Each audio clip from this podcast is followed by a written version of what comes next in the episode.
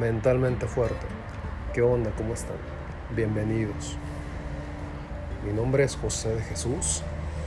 Yo soy psicólogo clínico y educativo y hoy los invito a seguir escuchando estas eh, pequeñas reseñas del libro de eh, Jan Chinoda Bolen, que es una psicoanalista junguiana, que plantea cómo nuestra salud mental, nuestra salud emocional, conforme escuchamos nuestra sabiduría, conforme escuchamos nuestra intuición y nuestros presentimientos, estamos más conectados con la vida. Entonces, pues, bienvenidos y vamos empezando. Capítulo de hoy está enfocado en los presentimientos, en la importancia de saber escuchar los presentimientos y en cómo la gente con sabiduría y con salud mental va confiando poco a poco en su instinto. Y es el instinto el que le avisa, por ejemplo, si, si una persona, si una situación eh, es o no digna de confianza. Conforme tenemos más experiencia, conforme vamos madurando, esa confianza va muy muy ligada a los presentimientos. Porque nos eh, empezamos a dar cuenta que si los escuchamos, podemos estar más abiertos al aprendizaje.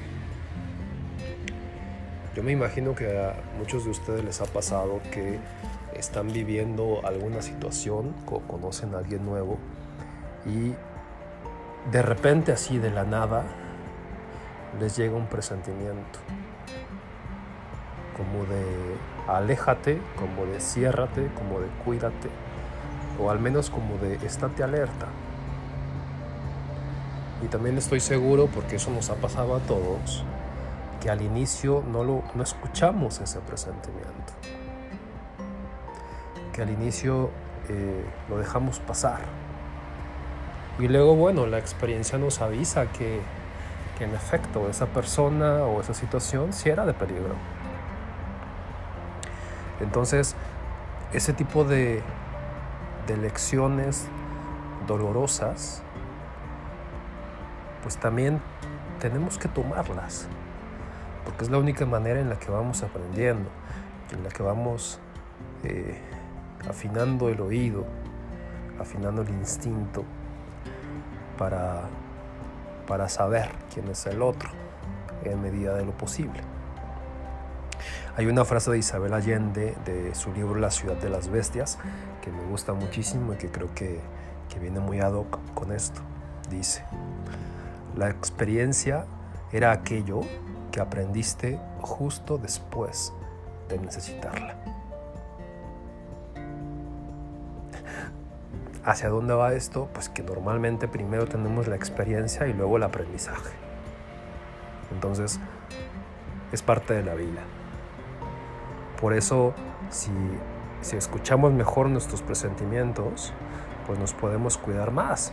Aunque parte de la vida sea esto, ¿no? O sea que, pues cuando estamos muy jóvenes, primero eh, tenemos las experiencias y luego viene el aprendizaje. Conforme maduramos, pues también toca revisar los aprendizajes que ya tenemos conforme la experiencia que estamos viviendo, para más o menos ver hacia dónde va la cosa, ¿no? Para no ponernos tanto en riesgo.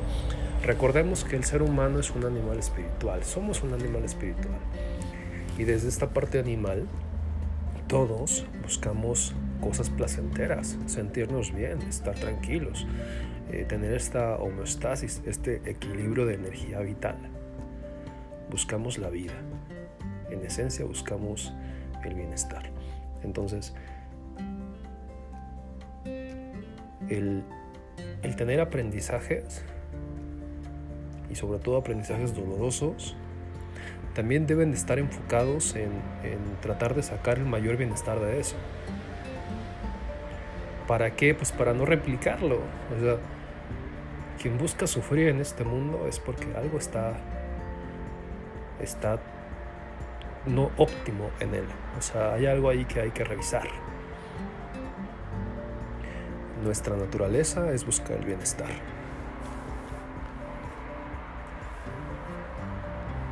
Es normal, conforme eh, les decía, uno es más joven y es más ingenuo, aunque a veces también hay gente que, que ya no es tan joven, pero sigue siendo ingenua, ¿no? Pero bueno, eso es punto y aparte.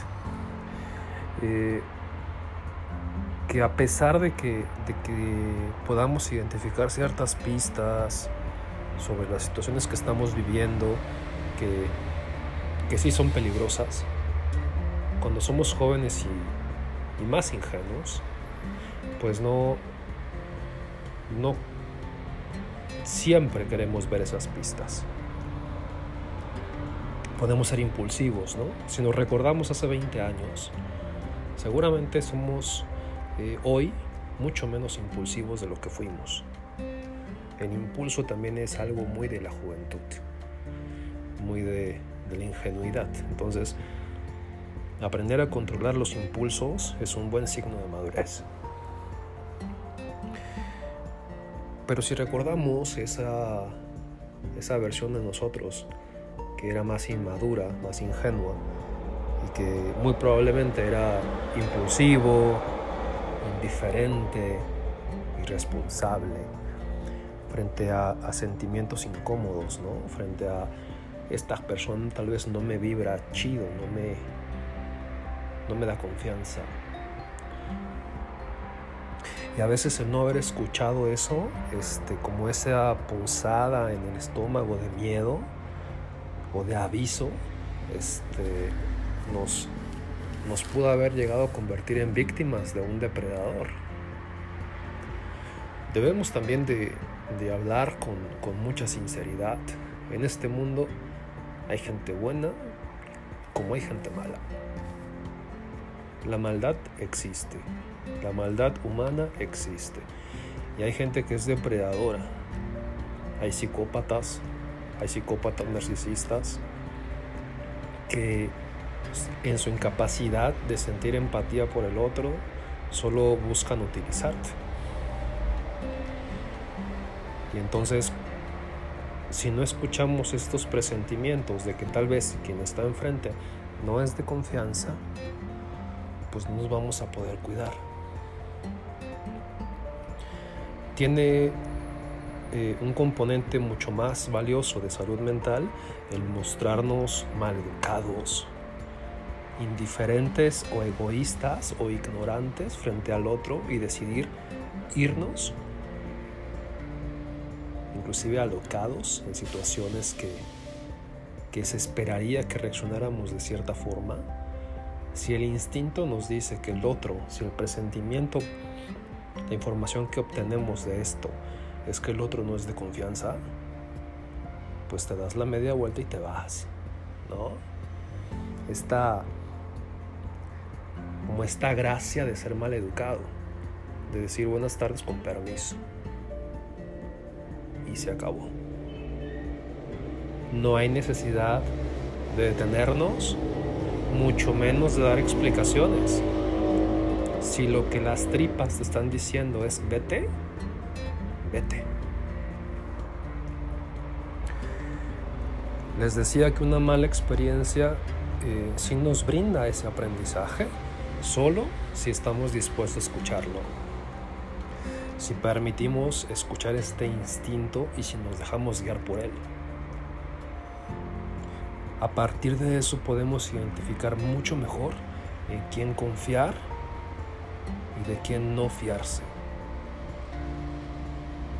Entonces, pues igual no pasa nada con decir un buenas tardes, se acabó y te retiras.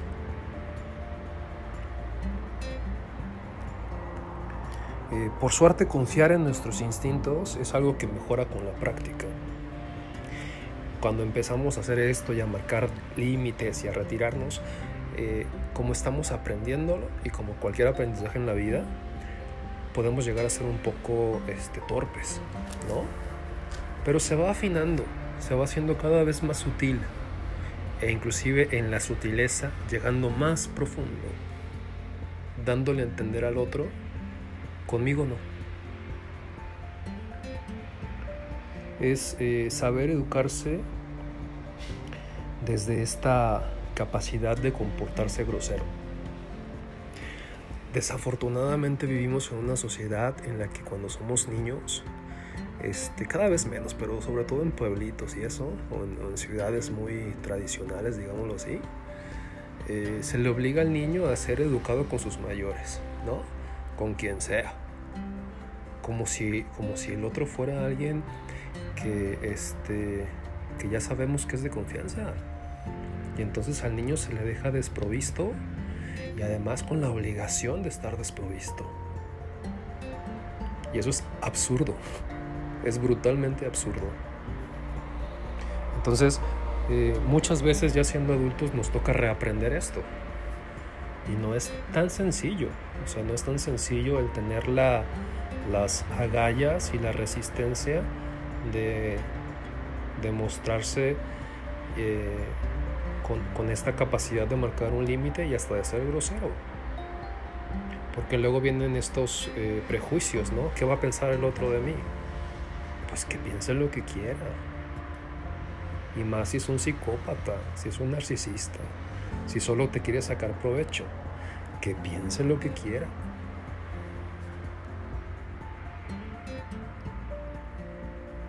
Imagínense que es como esta, eh, conforme lo practicamos, ¿no? Esta sutileza y esta gracia simplemente de de retirarte y decir con permiso, buenas tardes, media vuelta, y adiós. No es necesario decir más. Todo esto anterior, ¿qué implica? Pues implica conocer profundamente la diferencia entre eh, tropezarse con una señal de advertencia y, ser por naturaleza cauteloso. O sea, vivimos en un mundo que es cruel, vivimos en un mundo donde eh, las situaciones que suceden afuera, entre más vulnerable es un ser humano, más se le lastima. Por eso es tan importante cuidar a los niños y cuidar a los jóvenes, porque están en ese proceso de crecimiento y maduración de eh, dejar de ser tan vulnerables. Pero en esencia, cuando un ser vivo es vulnerable, hay que protegerlo. Y entonces se necesita proteger mucho a los niños y a los jóvenes y también, conforme a su edad, enseñarles a protegerse, a protegerse del otro, del adulto que sí puede ser un, pues un depredador, un abusivo, ¿no? Entonces, este aprendizaje, este enseñarle a este niño, a este joven, es como el, el brindarle esta naturaleza cautelosa, o sea, que vaya viendo, así como cualquier otro ser vivo. ¿eh? No hay un, por ejemplo, un perrito, un gatito que vive en la calle, es cauteloso, sabe que debe de confiarse. Y a veces un perrito de casa o un gatito de casa también lo es, pero es porque ya tuvo experiencias desagradables. Pero si no las ha tenido, suele ser muy confiado. Y entonces hasta que no suceda un algo, un algo desagradable, ese perrito, ese gatito de casa empieza a ser más cauteloso. En los seres humanos no, no somos tan diferentes a eso. Esta naturaleza cautelosa es algo que podemos desarrollar, pero sí es distinto a recibir desde el presentimiento una señal de advertencia. El presentimiento es como este, esta señal de advertencia que nos llega al inconsciente de manera abrupta, de cuidado, alerta, inclusive huye. Entonces, la invitación a que es, pues sí, a, ser más cautelosos, que les digo esto conforme maduramos y tenemos experiencias, dejamos de ser un tanto ingenuos y empezamos a, a ver el mundo con unos ojos pues, de mayor madurez, algo más real, ¿no? Tal cual. Entonces, este, ser cautelosos y saber escuchar esas señales de advertencia. Si tienen niños pequeños o jóvenes, adolescentes, probablemente más allá de, de que ustedes les transfieran esto como lingüísticamente, o sea, con la palabra, tiene que ver más con la experiencia y con las acciones. A un niño, este, no tan alejado a este momento histórico, a un niño se le enseñaba a trabajar, papá normalmente era el que lo hacía, pues lo llevaba a su trabajo, ya que le ayudara, no al mismo nivel, claro, sino eso es abuso, pero sí a que lo ayudara ya que experimentara, ¿no? Ya que aprendiera a trabajar. Entonces, el enseñarle a un niño, a un joven a ser cauteloso, tiene que ver también con ser paciente porque hay que saber identificar que él no está en el mismo proceso de maduración que nosotros, los adultos, o lo que se esperaría que estuviéramos, que está aún vulnerable, pero sí enseñarle pues que en la vida hay que hay que saber leer las señales. Y para eso hay que llevarlo a la vida. En nada sirve tener a los niños o a los jóvenes encerrados en su cuarto o en su casa o no dejarlos salir de la cuadrita pensando que los protegemos. Cuando tengan que hacerlo, por ir a trabajar o a la escuela, que estén un poquito más grandes, si no han aprendido a cuidarse, se los van a tragar. Y entonces las experiencias desagradables van a ser más fuertes y más complejas de asimilar hay que saber presentarles el mundo de una manera gradual, poco a poco, y brindarles la, oportunidad de que sigan en su proceso de maduración. Porque así como el mundo puede ser muy crudo y muy este, agresivo, también el mundo tiene partes muy amorosas y muy bondadosas. No hay que perder la visión de ambos, pero hay que conocer los dos extremos. ¿Cómo van hasta aquí? Fíjense que es bien eh, frecuente todavía que, se sigue como calumniando a nuestra intuición, como si fuera algo que no, que no, este, que no es sabio, que no, que no hay que escuchar. Cuando es todo lo contrario. Nuestra intuición es una forma de sabiduría que tiene que ver con todos los seres vivos, todos los seres vivos poseemos intuición. Obviamente los humanos, pero también los animales, las plantas, poseen la intuición de saber identificar cómo está el ambiente, de identificar quién es el otro, de identificar cómo está inclusive su salud. Nuestra intuición, si la escuchamos, nos permite reconocer si estamos sanos o enfermos si tenemos que ir al médico antes de que se complique algo. Es estar receptivo a, esta energía, a esta vitalidad y pues recordar que todo en el mundo es energía, o sea, todo, todo tiene un proceso de inicio, de maduración y de fin. Y esto es un proceso energético. Todos somos energía y estamos hechos de energía. Y entonces de repente, si, si logramos escuchar nuestra intuición, podemos reconocer si un ambiente, una persona, por decirlo así, una energía densa. Y vale la pena preguntarnos, pues, ¿para qué nos quedamos ahí? ¿Qué resuena en nosotros? ¿no? También valdría la pena preguntarnos. Eh, este concepto de, de energía y de que todo en el mundo está formado por energía, hay un filósofo, Martin Buber, que eh, lo plantea así, es, es esta conexión tú y yo. Todas las relaciones es esta conexión tú y yo, también desde un lado energético. Ya eh, si, nos vamos más atrás, como para entenderlo un poquito mejor, los griegos lo planteaban así. Está el concepto de logos y el concepto de gnosis. Logos es eh, todo lo que aprendemos a través de la educación, ¿no? de toda esta investigación científica. Pero gnosis es todo lo que aprendemos gracias a los sentimientos intuitivos y a las experiencias del alma. Entonces, pues eh, la invitación sería a tratar de estar lo más equilibrados entre la mente, ¿no? Y el alma, las emociones, todo esto. Las experiencias anímicas son las que realmente nos brindan el aprendizaje intuitivo, esta sabiduría intuitiva.